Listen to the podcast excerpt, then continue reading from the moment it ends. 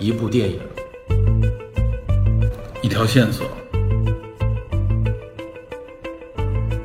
带您探寻电影中的科学与知识内核。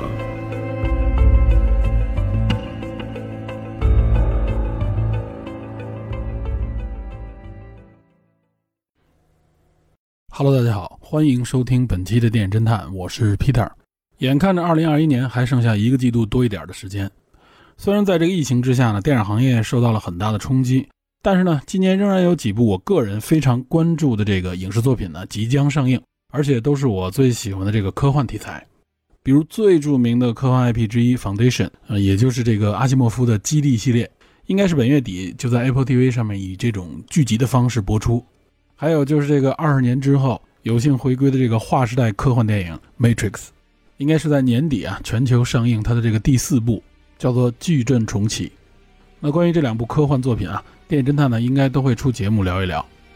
那么今天要聊的这部作品呢，可以说与阿西莫夫的这个《基地》系列齐名，同时也被一些媒体誉为呢人类历史上最伟大的科幻作品之一。也就是由丹尼斯·维伦纽瓦执导，从九月中旬开始啊陆续登陆全球院线。国内最新确认呢，会在十月二十二号正式上映的这部《沙丘》。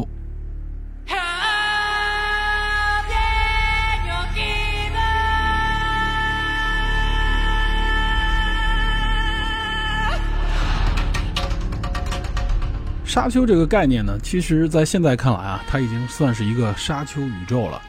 其中包含呢就是它的原著小说，包括衍生出来的前传以及续作。还有呢，就是改编拍摄出来的一些影视作品，以及呢很多的游戏作品。那么我个人最早接触沙丘这个概念啊，就是通过游戏，就是电脑游戏。呃，而且呢，我接触的这个电脑游戏啊，可能时间确实比较早了，不是通常大家认为的这个沙丘两千啊。沙丘两千应该是在呃九八年，上个世纪的最后这两年推出的。呃，沙丘两千呢是比较著名啊，由这个 Westwood 出品，但是我接触的呢要更早一些。实际上呢，是叫做《沙丘二》啊，应该是在一九九二年出品的。在一九九二年呢，《沙丘》出了两款游戏。那么，《沙丘一》呢，是一款这个冒险与策略相结合的游戏啊，这个我没玩过。我玩的呢是《沙丘二》，它呢被视为是最早的啊即时战略游戏。我记得当时玩这个游戏的时候啊，那个时候的电脑系统还都是 DOS，还都不是 Windows。那么我一接触到这个游戏呢，确实给我带来很大震撼啊，也就是它这个玩法。因为它是即时策略游戏，和以往的这种游戏不太一样，尤其是我们接触到的一些啊，像日本游戏也好，或者说是这种关卡类的啊、动作类的游戏都不一样。那么印象最深的呢，就是这款游戏里边啊，随机的会在这个沙地上面，就是这个沙漠场景里边会出现沙虫啊，这也是沙丘宇宙里边啊最重要的一个，或者说是最有标志性的一个形象。这个沙虫出现的时候啊，就会把这个采矿车，实际上就是采集香料的这个车吞掉。当然，因为这个沙虫它随机的出现啊，它也会吞掉一些其他的作战单位。不过在那个时候啊，我还是个学生，我更多的呢是沉迷于这个游戏本身啊，这种即时策略的玩法，对这个游戏的背景啊，对这个沙丘的这个概念本身是不太了解的。直到后来若干年之后啊，才接触到了沙丘的科幻小说。那么在那个时候，我才意识到啊，原来玩的这个游戏后边是有这么复杂、这么庞大的一个故事背景。那么《沙丘》的第一部小说啊，就叫《沙丘》，它正式出版是在一九六五年，作者呢是弗兰克·赫伯特，他应该是在两三年之前啊，就在一本叫做《模拟》的杂志上面进行连载，然后在六五年合并出版成一本长篇的科幻小说。结果呢，第二年这部小说就获得了星云奖。星云奖大家应该比较熟悉了，是这个科幻界里边最重要的两个奖项之一。而且这里要注意的是啊，这个星云奖是一九六六年颁布的。他所颁布的呢是上一年度啊最佳的长篇科幻小说，那么《沙丘》呢就荣获了这个奖项。我看到有很多文章介绍这个《沙丘》呢，说它是六五年就获得了星云奖啊。在这里边，其实大家要注意一下，它是六六年获得奖，这个奖项呢指向的是六五年。而且另外一点还要注意，六六年呢是星云奖的第一届，也就是星云奖的第一届就将这个最佳长篇小说的这个奖项颁布给了《沙丘》。那么同年呢？雨果奖的最佳长篇小说奖也由《沙丘》所摘得，所以说呢，在六十年代可想而知，这个《沙丘》的影响力是多么巨大了，应该说是受到整个科幻小说界的推崇。那么后来，弗兰克·赫伯特呢，又延续这个《沙丘》，写了五本小说，成为了一个《沙丘》系列。分别是一九六九年出版的《沙丘救世主》，一九七六年出版的《沙丘之子》。那么这个《沙丘之子》啊，在一九七七年获得了雨果奖最佳长篇小说奖的提名。然后呢，一九八一年出版了《沙丘神帝》，一九八四年出版了《沙丘异端》，一九八五年出版了《圣殿沙丘》。但是很可惜，弗兰克·赫伯特呢，在第二年，也就是一九八六年的二月，因病在美国去世，享年呢是六十五岁。可以说也是相当可惜啊，年龄还不算很老。那么弗兰克·赫伯特留下的这一套《沙丘》系列呢，因为持续的这个影响力，也被奉之为经典，也是那个年代最畅销的科幻小说之一。甚至有人将弗兰克·赫伯特这个《沙丘》系列呢，比作科幻界的《魔戒》。这样的对比呢，并不仅仅是因为《沙丘》的这个影响力啊，因为它的流行程度，同时呢，也是认可《沙丘》它的文学价值。因为《沙丘一》啊，也就是六七年出版以后，也可以说是引领了一个时代。因为他的这个作品呢，不同于之前啊黄金时代下来的这种啊硬核科幻的风格，而是大家公认为它是一种软性的科幻。也就是《沙丘》系列呢，它并不是基于这种已知的科学理论，或者说呢建立一套非常严谨的科学逻辑框架，在这个框架之内啊创造这个想象力。《沙丘》呢并不以此为重，它更多的是扩展了它的这个想象力。将社会学、宗教、政治、军事啊，包括环保、生态学等等，揉杂进他的这个作品当中，同时呢，也使得作品当中的这个人啊变得更加的丰富、更有厚度。可以说，进一步拓展了想象力的同时呢，也给受众呢带来了更丰富的层次和体验。某种程度上来说，可以说是让科幻作品呢更具文学性，也更具哲思。那么这些呢，都是形成沙丘它的地位以及影响力的一个基础。不过不得不说啊，如果现在去阅读《沙丘》原著小说的话，可能并不是那么的友好。我看到网上有很多人说呢，说看这部小说啃不下来啊，看一段时间就放弃了。主要觉得呢，情节好像也并不是非常的抓人，同时呢，想象力好像也并不是那么的夸张。尤其是现在啊，我们受各种各样媒体的这种冲击，对很多科幻理念已经非常的谙熟于心了。所以这个时候再看《沙丘》，那种希望有不同的脑洞啊，不断的激发自己的想象力啊，那种冲击力啊，甚至那种爽文的感觉，就很难在《沙丘》当中发现。因为客观的说啊，必定已经过了半个多世纪的时间，科幻领域它的这种革新的速度是非常快的，因此这种老派的作品呢，就相对来说比较难获得当代人的共鸣。因此呢，在今年上映的这部《沙丘》啊，就形成了一个比较高的门槛。也就是人们在理解这部作品的时候，形成了一定的难度，因为必定呢，《沙丘》这部作品里边，它有一个相对比较复杂的人物关系，以及呢，当时这种宇宙的社会结构。我们看到演职员表里边也能发现啊，可以说是明星云集，说明呢一些重要的角色非常的多。而且据说呢，维伦纽瓦这部电影的改编呢，还减去了一些角色啊，在这样的一个基础上啊，仍然能看到它是一个非常庞大的阵容。那么，如果大家对《沙丘》这个作品啊没有一个相对来说比较立体的了解的话，我觉得看这部电影的时候啊，可能会失去一些乐趣。因此呢，这也是我做这期节目的一个目的之一，希望呢就是给大家介绍一下《沙丘》它相关的一些背景，以及我个人所理解的啊它背后蕴含的一些我认为比较有意思的点，给大家呢讲解一下。我认为呢，如果大家了解了这些信息之后啊，有机会再去看这部电影的时候。起码应该可以增加更多的观影乐趣，而且我个人啊也非常喜欢维伦纽瓦这个导演啊。我们电影侦探的第一期节目说的就是《降临》啊，就是维伦纽瓦的这个作品。而且我们还说过《银翼杀手2049》，这也出自维伦纽瓦之手。包括《边境杀手》啊，我们也谈过。所以这么看来啊，维伦纽瓦近期的这些作品，我们是都没错过。有听友呢，经常在侦探社里跟我开玩笑说我是诺吹。那么，如果看介绍的作品来说啊，维伦纽瓦从二零一五年的这个《边境杀手》开始，到二零二一年啊，我刚才介绍这四部作品《边境杀手》《降临》《银翼杀手二零四九》和这部《沙丘》。那么，如果按照他们的逻辑这么看下来啊，说我是围吹，我觉得更准确一点。当然，这是个玩笑啊。我个人很喜欢维伦纽瓦的作品，主要呢，他的视觉风格也对我来说也很有吸引力。我非常喜欢他那种啊，营造出来的一种啊很空旷的，但又很有意境的感觉。也就是有很多这种中远镜头啊，非常宏大的一种场面。那么其实呢，对于观众来说，这种中远镜头如果过多的话，反而会削弱这种电影带来的这种刺激感。那么尤其现在有很多类似于泛科幻的这种作品啊，它更多的是有很多动作元素，拍这种大场景、大远景可以说是费力不讨好。但我个人认为啊，维伦纽瓦他所营造的这个气氛啊，他所打造出来的这个环境感，仍然是非常特别的，是非常值得我们仔细去品味的。至少从预告片里边能展现出来的很多镜头看啊，这部影片呢保持了维伦纽瓦的风格，同时呢也带来了很多新的这种科幻的视觉元素，再加上汉斯季默的这个配乐，我相信这部电影在视听硬件方面是绝对过硬的。那么软性方面，也就是情节啊、人物啊、人物的塑造等等。这些方面呢，我们就只能进入电影院里边去欣赏，才能体会到。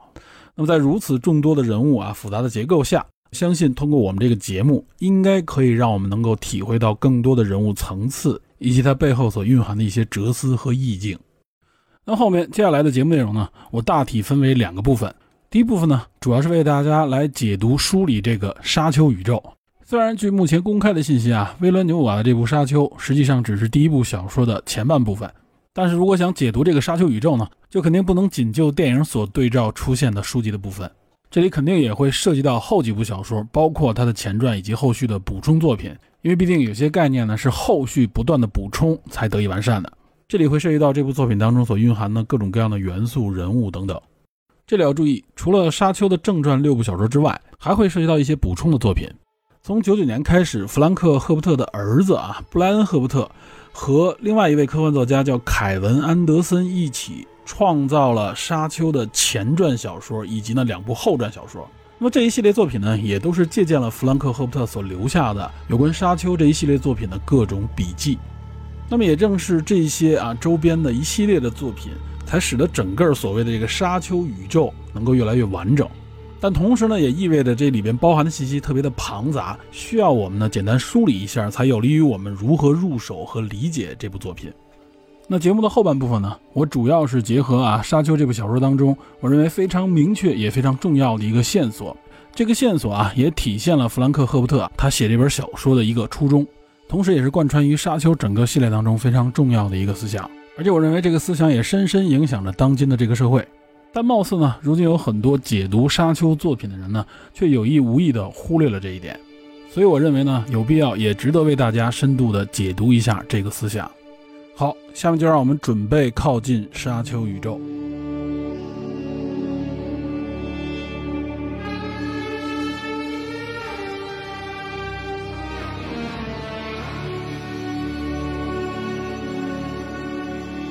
沙丘的原著作者弗兰克·赫伯特。据说呢，他很小的时候就非常喜欢阅读和摄影，在十岁的时候呢，就买了一台彩色胶卷相机。但是呢，由于家庭环境相对比较差，在一九三八年啊，也就是处于经济大萧条的时候呢，他就离家出走，搬到了哪儿呢？搬到了俄勒冈州，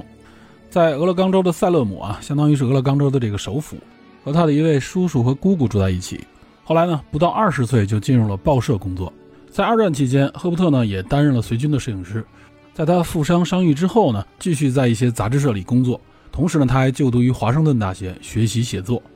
一九四九年呢，赫伯特和他的妻子搬到了加州，他就职于当地的一家叫《民主党新闻》的报社。在这家报社的工作期间，他结识了一些朋友，同时呢，也受到了很多包括像弗洛伊德、荣格、海德格尔等等啊这些思想哲学方面的影响。那么，据赫伯特自己介绍啊，在他从事这种科幻写作之前。他这个时候呢，已经累积了将近十年的阅读经历。他呢，尤其喜欢当时比较主流的一些科幻作家，比如像威尔斯啊，比如像海因莱因等等。那么到了1957年，弗兰克·赫伯特呢，来到了俄勒冈州的一个滨海城市，叫做佛罗伦萨。这个不是意大利那个佛罗伦萨。这个城市的南边有一片当地非常著名的海滨沙丘。弗兰克·赫伯特到这里来，就是为了这片沙丘。他呢，针对这片沙丘，打算写一篇文章。这篇文章实际上是关于当地的这个海滨沙丘的治理。这里要注意，从二十世纪之初开始，当地人呢因为城市的建设和发展，就开始着手治理这片沙丘。那么进入五十年代，美国政府的农业部就对当地实施了一项计划。这个计划呢，实际上就是通过政府拨款啊、政府干预的方式来加强对这个移动沙丘的治理。因为呢挨着海，再加上海风，这个沙丘呢实际上就是不断的在向内陆移动，影响了当地的这个啊。城市建设包括道路等等，所以呢，农业部就制定了一项计划，就在这个沙丘地带啊，种植大量的这种啊耐沙植物，尤其是引自欧洲的一种叫做海滩草的植物。目的呢，实际上就是起到固沙的作用，从而呢阻止沙丘的流动，阻止沙丘淹没当地的这些高速公路，并且创造一个有利于当地社区发展的这么一个生态环境。那么据赫伯特自己的回忆啊，他当时呢就打算把这篇文章的名字命名为《流沙却步》，实际上呢就是打算介绍一下政府的这个改造生态的项目。那么这类文章啊，其实对于我们来说，对于国人来说应该比较熟悉啊，就是我们尤其是最近这几十年，经常能够看到啊，比如说政府引导的这种植树造林、绿化环境、改造环境啊，包括像阻止这个水土流失。尤其是有这个治理沙漠，并且呢要将这个沙漠改造成绿洲的各种新闻报道以及文章，赫伯特当时呢就是要完成类似的工作。那么他到达当地之后，通过调查，通过翻阅大量的这种材料数据，尤其是看到这种啊移动的沙丘，此时呢他突然灵光一现，产生了一个更加宏大的一个写作目标，也就是呢想写一个有关沙丘的科幻故事。他看到这种移动的沙丘。感觉呢，就像在沙海上的海浪一样，并且呢，看到建立在这种沙丘之上的生态环境，以及政府要改造的这种生态愿景。那么这个时候啊，一个大体的一个科幻小说的框架就在他大脑当中形成了。这呢，也就是《沙丘》这部小说的缘起。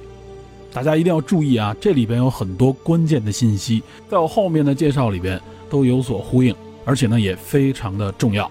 这涉及到我们该如何理解这部作品，并且呢，由这部作品所引发的一些有关生态学的思考。这里注意啊，这个主题生态学实际上就是弗兰克·赫伯特啊他小说的一个重要的特点。那么《沙丘》呢，也被业内称为啊是第一部重要的生态科幻小说。弗兰克·赫伯特的后续作品啊，包括《沙丘》之外的一些系列作品，有关生态的思想啊，其实都贯穿于其中。赫伯特的写作方式呢，就是创造一个全新的生态环境。那么在这样的一个生态环境之下啊，建立复杂的社会生态、人物关系，从而呢来激发读者的这个联想和思考。那么五十年代末啊，赫伯特开始研究沙丘，并且呢准备相关的材料。这一共呢花了他前后将近六年的时间，这远比当时那个时代啊写一篇这种商业科幻小说用的时间要长得多。不过呢，他的这本小说呢也是遭到了多家出版社的拒绝。后来终于获得了在《模拟》杂志上啊出版他这本小说的机会，分为两部分啊，一共八期，出版了《沙丘世界》以及《沙丘先知》。这实际上呢就是《沙丘》这部小说的前身。后来呢，一家叫做奇尔顿的出版社啊，他的一位编辑斯特林拉尼尔，这个编辑呢实际上也是一个科幻作家，他呢相中了《沙丘》这部小说，于是呢就向赫伯特提供了一共七千五百美元的预付款，获得了《沙丘》这部小说的出版权。然后呢，将这个《沙丘世界》和《沙丘先知》合并成了一本，在一九六五年正式出版。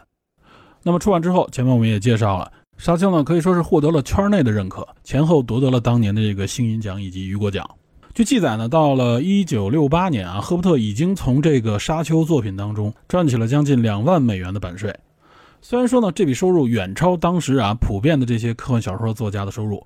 但是这笔钱啊，仍然不能支持赫伯特成为一个职业的科幻小说作家。此时呢，他仍然是兼顾着类似于记者啊、编辑的工作，同时呢，他还为一些机构啊提供一些有关社会学、生态学方面的这种顾问的工作。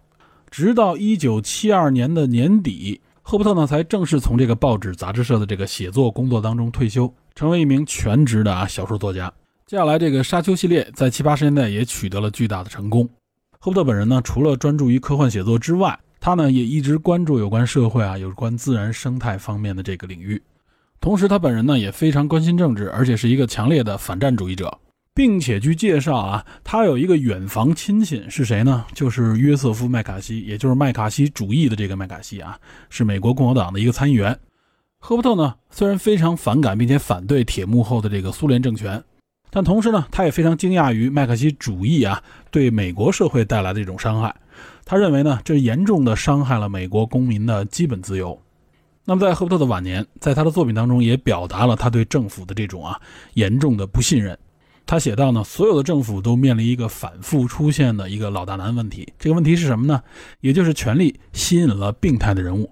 不是权力会腐化，而是他对那些容易腐化的人有非常大的吸引力。这样的人非常容易产生一种暴力疯狂的倾向。一旦拥有权力之后呢，他们呢就会对暴力更加痴狂，产生一种上瘾的状态。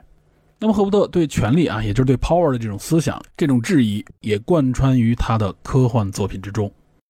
那么后人呢，有人评价赫伯特的这些科幻小说啊，认为他是软科幻的一个代表。这里所谓的软科幻，就是针对于之前黄金时代留下来的那种硬核科幻的一种啊对应性的称呼。那么也有一些读者认为呢，赫伯特的这种小说啊，《沙丘》系列更像是披着科幻外衣之下的一个奇幻系列的小说。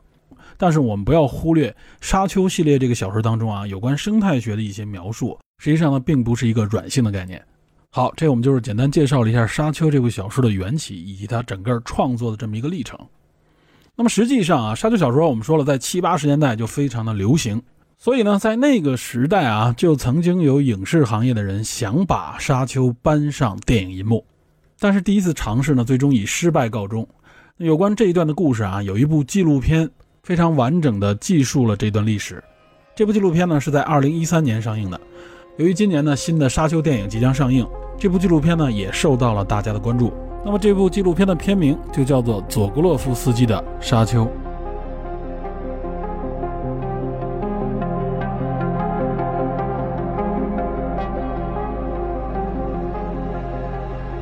我相信呢，很多影视爱好者、科幻爱好者应该都看了这部纪录片了。前段时间呢，有关的分享和交流也非常多。也就是在当年，这个智利裔的法国导演佐格洛夫斯基呢，曾经想筹拍《沙丘》这部电影，而且呢，制定了一个相当宏伟宏大的计划，也引来了一批当时非常著名的大咖和一些后来可以说影响了整个科幻电影界、科幻影视界的非常有思想的一些创作者。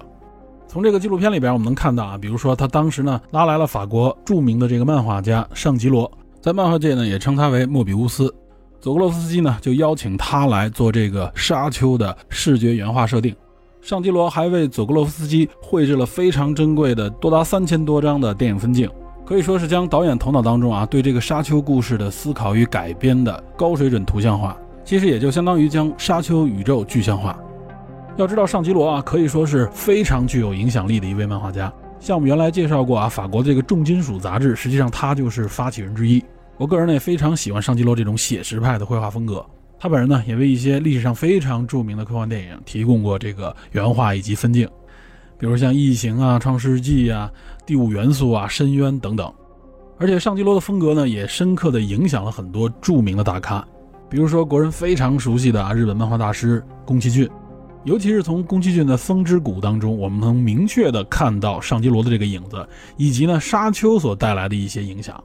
无论是故事内核，还是生态环境、人物、机械等等啊这些基础设定，某种程度上来说，绝对算是对上基罗的模仿，以及对沙丘的致敬。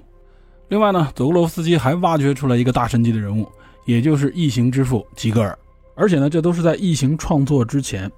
那么吉格尔呢，就提供了一些场景以及道具的概念设计。这些设计呢，也是影响深远的经典之作。在今年维伦纽瓦的这部《沙丘》当中啊，有关反派哈克南的他的这个基地啊，本身就是参考了当时吉格尔的经典设计，这也算是一种深深的致敬。另外呢，佐格洛夫斯基还邀请到了当时可以说是世界瞩目的啊艺术圈、影视圈里边的顶级人物，比如呢，他请来了超现实主义大师达利，计划呢让他来扮演沙丘宇宙当中的这个皇帝。另外呢，还邀请到了。奥逊·威尔斯啊，也就是这个公民凯恩的创制者，由于当年啊他的这个形象啊非常的肥胖，所以呢就邀请他来扮演这个大反派哈克南。那么这些人所组成的这个阵容啊，就足以惊世骇俗了。只不过呢，由于当时啊这个生产条件，包括呢佐格洛夫斯基想拍一部长达十个小时的长篇的电影，最终呢筹备了两三年的时间，还是导致这个创作胎死腹中。也正是因此，当时呢，就有人对《沙丘》这部作品啊，形成了一个概念，什么概念呢？就是说，这部科幻小说是无法拍成电影的。时间从七十年代呢，一直到了一九八二年，佐古洛夫斯基手中这个版权已经失效了，就又有人购买了这个影视创作的版权，请来了当时已经成名的大卫林奇来筹拍这部《沙丘》。结果呢，经过两年时间一番努力之后，大卫林奇版的这个《沙丘》在一九八四年正式上映。这个八字版的《沙丘》，大家应该能够在网上找到，但是很可惜，这部影片一经上映呢，也是在票房和口碑方面啊，都遭遇了差评。影片整体给人的感觉呢，就有一点像光怪陆离之下造成的水土不服。整体看下来啊，就感觉是当时这个电影特效和科技呢，不仅没有能够助推和强化这部电影的这种科幻色彩，反而某种程度上对这部太空歌剧一样的电影啊形成了一种拖累。感觉这部影片呢是歌剧有余，太空不足。尤其是在《星球大战》已经横空出世的那个年代，大卫林奇想打造出自己的奇特风格，但由于种种客观原因，使他这种写意的想象力无法贯彻，最终产出了这么一个不被观众所接受的怪胎。稍微提一句，这部影片当中的女主角，也就是扮演切尼的这个演员是肖恩·杨。这个演员呢，我们在介绍《银翼杀手2049》的时候提到过。他在《银翼杀手》当中这个形象，尤其是这个发型啊，已经成为这部影片当中的一个标志。当年啊，这个《银翼杀手》是一九八二年上映的。我个人认为呢，肖恩·杨后来一蹶不振啊，也跟他的选角有关。比如在一九八四版的这个《沙丘》里边啊，他扮演这个女主，其实形象呢还是非常有特征，也非常令人惊艳的。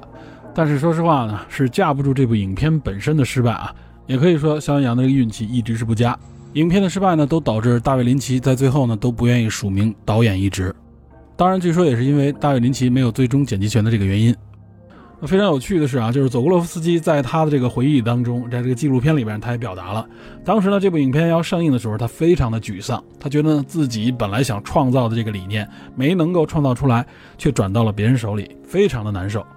他被朋友拉着去电影院看了这部影片之后啊，他本来是抱着非常沮丧的这种心情，非常伤心。但是呢，在电影院里边，随这个影片的推进啊，他越来越高兴，最后可以说是欢乐的，甚至可以说是蹦蹦跳跳的走出了电影院。他为什么这么高兴呢？因为他说啊，他觉得这部影片非常失败。那么这个失败呢，也证明这个影片只有他应该能够拍好，别人是拍不成的。那么老人家这个思想啊，可以说是非常直接。但是呢，一九八四版《沙丘》的这个失败啊，也就强化了《沙丘》这部小说呢是无法搬上银幕的这么一个说法。那么，直到二零二一年，在现代的电影科技以及呢维伦纽瓦的这个加持之下，《沙丘》呢才有机会得以回到电影荧幕之上。这里边还要说一句啊，就是在两千年的时候，实际上呢，美国的科幻频道啊推出过一个《沙丘》的三集迷你剧，后来呢，在两千零三年还推出了续集。那么这两部电视剧的迷你剧啊，拍摄的分别就是《沙丘》和《沙丘之子》这两部作品。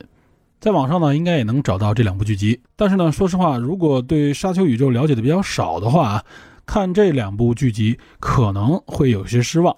因为它的服化道也好，或者说它的特效也好呢，相对都比较粗糙。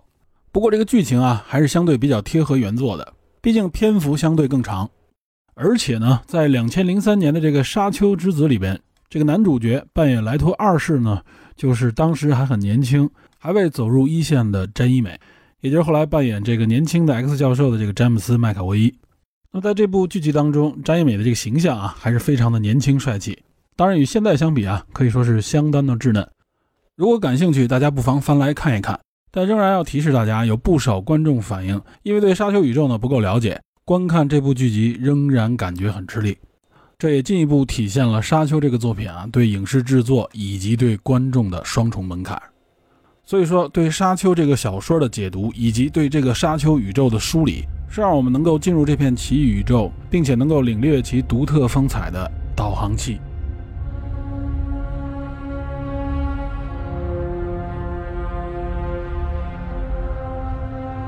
所谓这个沙丘宇宙啊，也就是我们身处的这个宇宙，但是这个故事所发生的这个年代，包括它所发生的这个位置呢，距离我们现代人类社会啊是非常遥远的。也就是我们要先确认一下它的时空坐标。首先说这个沙丘，这个沙丘呢实际上是一个行星的名字，这个行星呢叫 Arrakis，一般的国内的作品里译作阿拉基斯，也有的翻译呢叫做厄拉克斯。这颗行星的表面呢被沙漠所覆盖，因此呢这颗行星也被称作为 Dune，也就是沙丘。那么这颗沙丘星它具体所处的位置呢，在小说里面也是有详细介绍的。这颗沙丘星位于一个叫做 Canopus 的恒星的行星系之中。我们可以简单理解为啊，这个 Canopus 就是太阳。那么在这个太阳系之中的第三颗行星就是这个阿拉基斯沙丘星。那么这个叫做 Canopus 的恒星是真实存在的，而且呢非常有名。一般呢能在南部的天空上看到这颗星。这颗星呢是船底座当中最亮的一颗恒星，同时呢也是夜空当中的第二亮星，仅次于大犬座的这个天狼星。因此管这颗星呢也叫船底座阿尔法。那如果提到它的中文名，我相信大家就比较熟悉了。它的中文名叫什么呢？就叫老人星，也叫寿星。哎，一说这个寿星，我相信大家都都知道了。在我国的这个关于天文的这个传说中，也就是在南部天空有一颗非常亮的星，神话传说里呢，将这颗星称之为南极仙翁，哎，也就是我们俗称的这个寿星老啊，指的就是这颗星。我们一般说的这个福禄寿三星当中，这个寿星也就是南极仙翁，形象呢非常特别，过目不忘啊，就是一个光头的老年人啊，这个头非常大，长长的白胡子，拄着一个拐杖。啊，一般情况下，只要这个南极先锋啊，这个老寿星一出现，代表的什么呢？就是祝福长寿的这个意思。其实很多国家和地区呢，也有对这颗星的相关传说，这说明这颗星非常的明显。那么老人星距离我们呢，差不多有三百一十光年左右。这个距离啊，实际上是在八十年代才测明的。具体呢，就是一九八九年在欧航局发射的第一颗天体测量卫星，叫伊巴谷高精视差测量卫星。那么通过这颗卫星啊，测得这个老人星距离地球的这个距离差不多是三百一十光年左右。那在这之前呢，对老人星的这个距离测量啊，是一个估算值，误差非常的大。当时甚至有估算啊，认为这颗星可能距离地球上万光年。但由于这颗星非常的明亮，而且非常有名，因此作者就把有关沙丘星的这个故事安排在了这个遥远的行星系之中。好，我们明确了沙丘这个故事它缘起所发生的这个位置之后。我们来看一看它发生的时间，在沙丘的小说里边，它上来呢并没有直接的表述这个年份，而是在中间呢透露了这个故事所处的时间点。这个年份是哪一年呢？在小说里呢叫做标准纪年的一零一九一年，也叫公元一零一九一年。不过这里要注意啊，这个公元和我们通常所用的这个公元纪年是不一样的。它这个公元纪年指的是以宇航工会成立的这个时间点为原点的纪年。也被称为帝国公历，或者叫宇航公历。这个宇航工会啊，是一个非常重要的组织，在后边呢我们会详细介绍。所以呢，这个宇航工会成立的这一年叫做工会元年。那么这个工会成立之后呢，就叫做 A.G，也就是 After Guild。那在工会元年之前就叫做 B.G，也就是 Before Guild。根据沙丘这个系列里边的间接记录啊，这个工会元年相当于是我们这个公元纪年的一万六千两百年。那我们现在是二零二一年，那小说里这个工会元年也就差不多是一万四千多年以后。那么具体到沙丘这个故事的开端这一年呢，差不多是从今天开始算两万四千三百七十年之后。这个时间点呢，就是沙丘这本小说的故事的开端。好，这样我们就基本上有了沙丘这个故事的时空坐标。那么接下来呢，我们就要介绍一下沙丘宇宙里边的一些重要元素，它整个的这个社会结构。包括里边一些重要的组织以及重要的人物等等。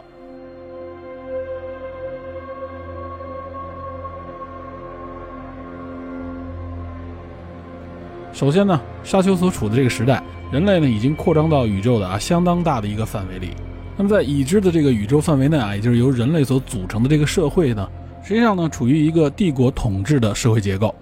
那么由无数个星球上的人类所组成的这个大帝国呢？其实呢，非常类似于我们人类社会啊，历史当中欧洲的这种封建制社会。小说里讲述的也比较清晰，比如说这个采邑制啊，其实呢也就是分封制，只不过这里分封的呢是这个星球啊，远比原来在地球上的这个领土范围要大得多。另外呢，也有很多家族啊，就类似于贵族，包括有公爵啊、男爵等等啊这些显示地位的封号。在这些大贵族之下，又各自有他自己的军队以及臣民。那么其实呢，基本上都是按照欧洲这个中世纪的封建制度来构架的。它的形式呢也非常类似于欧洲，虽然说呢是在这个帝国统治之下，但是其实呢只是名义上的，并不是一个中央集权的大帝国，和我国的这个所谓封建制度不太一样。因此呢，我国的这个封建时代啊，一般也叫封建专制。那么在沙丘的这个宇宙社会构架当中，有三大政治势力呢，支撑了这么一个星际之间的封建制度社会结构。那么这三股势力呢，分别就是皇帝啊，也就是皇族，然后呢是这个兰兹拉德立法会啊，也就是由各大贵族、各大家族所组成的这么一个类似于议会的组织。另外呢，还有一个非常独特的势力，也就是前面我们介绍这个工会纪年里边这个宇航工会，由这么三股势力形成这种三足鼎立的政治结构，支撑起来这个沙丘宇宙的社会格局。那么这三大势力，我们再分别详细介绍一下。首先呢，就是皇帝这一边啊。他的全称呢叫做帕迪沙皇帝。那在沙丘这个故事里边啊，当时在位的呢是这个沙达姆四世。这个帕迪沙皇帝啊，实际上也有来源的，来源于哪儿呢？来源于古代波斯帝国。这个帕提沙应该是波斯语，直译过来叫伟大的王，也就是比一般的这种国王，比一般的这种王更大一级。赫伯特呢就把这个名号呢引入到了故事当中。那么我们会发现啊，在这个小说当中，很多元素实际上呢，它都是引入了我们现代社会里边历史当中曾经有过的概念。这里呢就不仅仅包括这个欧洲的文化以及政治，还有呢像中东地区啊，包括阿拉伯、波斯等等啊各种各样的文明文化里边的元素，它都引入到这个小说当中来。这个帝国皇帝沙达姆四世呢，来自于皇族科里诺家族。这个克里诺家族已经牢牢把持了帝国统治权将近一万年以上，所以呢也被称为皇族。同时，皇族也在这个兰斯拉德立法会当中拥有相当大的影响力与投票权。那么，关于这个兰斯拉德立法会呢，它虽然说形式上啊是由这个帕蒂莎皇帝所监督，皇族在这里边也有巨大的影响力，但其实皇帝对这个立法会是没有实际控制权的。这相对来说呢，有点类似于英格兰中世纪的这个议会。尤其在这个玫瑰战争时期之前，也就是军权呢受到了各大贵族势力的这个制约。这个立法会的核心呢是由各大家族、各大贵族所组成，因此立法会也就成了各大家族制约皇权，并且呢彼此制约、彼此博弈的这么一个平台。那么这个兰兹拉德立法会啊，从字面意义上来看，它实际上呢就是一个类似于土地委员会这么一个组织。这个土地也就是指的领土的势力范围，在宇宙当中呢。也就是各大家族所把持的这个星球，那么这个星球呢，基本上都来自于啊皇族，就是皇帝的这个分封。沙丘的这个男主保罗啊，他所处的这个家族叫做厄崔迪家族。那么这个厄崔迪家族在立法会当中啊，还是相当有地位和影响力的。沙丘这个故事啊，矛盾的起因实际上呢，就源自于皇帝对这个家族的一个重新的领地封赏。那么厄崔迪家族他原来的封地呢，在这个卡拉丹星球。结果呢，沙丘这个故事的开篇啊，也就是他们要搬家，搬到哪儿呢？也就是这个沙丘星球。皇帝呢，将他们家族封赏到了这个沙丘星阿拉基斯。为什么要封赏到这个沙丘星呢？表面上呢，好像是对厄崔迪家族的一个啊奖赏，因为这个沙丘星在这个宇宙当中的地位至关重要。之所以至关重要，也就是在已知的全宇宙范围之内，只有在这个不毛之地沙丘星之上，产生一种不可或缺的最重要的元素——香料。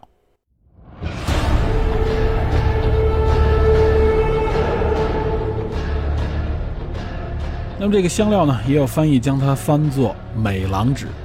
这个狼呢，就是一个王字边，那边一个良，优良的良，那个琅琊榜的那个郎就是这个狼字。不过呢，相对来说，还是香料这个词流传更广泛一点。这个香料极为的特别且稀有，对人类有巨大的用处。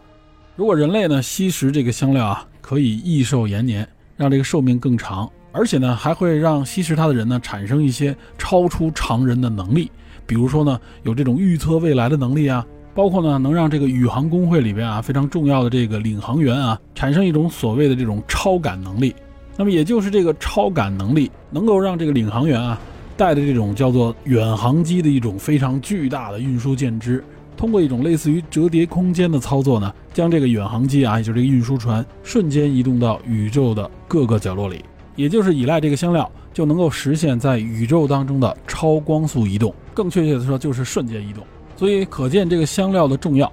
那么这个香料呢，只产自于这个沙丘星啊，用这种采矿的方式才能将它采集，本身呢并不能被生产、被复制。因此，这个沙丘星作为香料的产地，在这个宇宙当中就具有了可想而知的地位。同时呢，也说明啊，掌握了这个香料，就掌握了整个宇宙的经济命脉。只不过呢，这个沙丘星是没那么容易掌握的。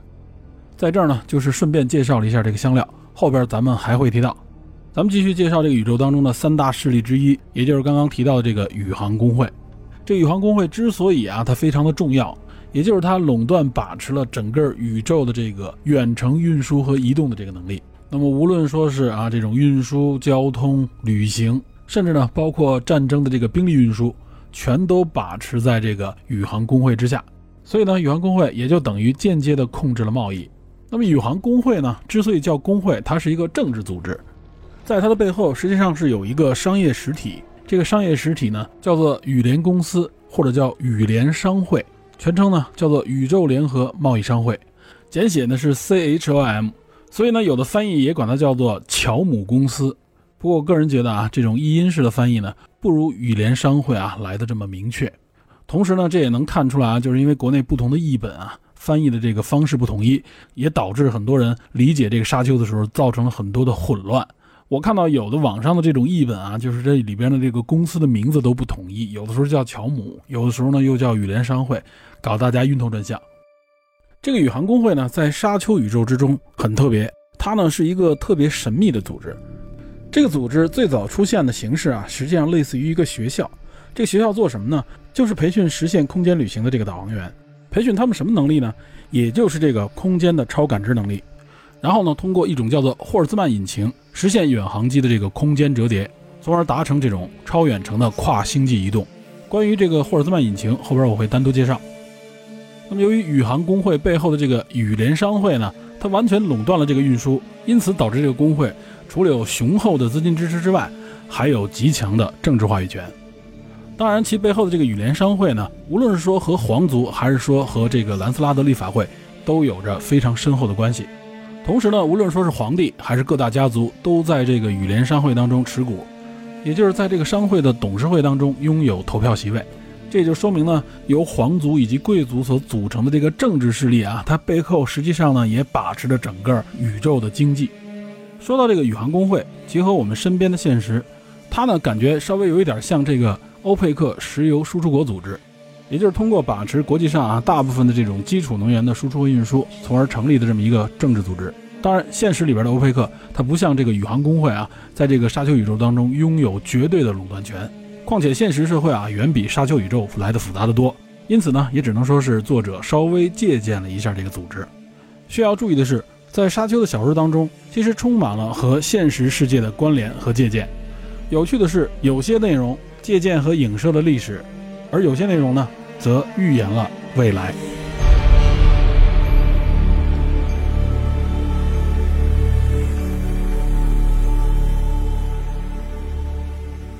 好，这就是简单介绍了一下啊，沙丘宇宙当中这三大政治势力。了解了这三大势力之后，我呢会在下期节目当中梳理一下沙丘宇宙当中的正反派阵容，以及其中的一些具体的人物角色、势力组织，还有他们之间的相互关系。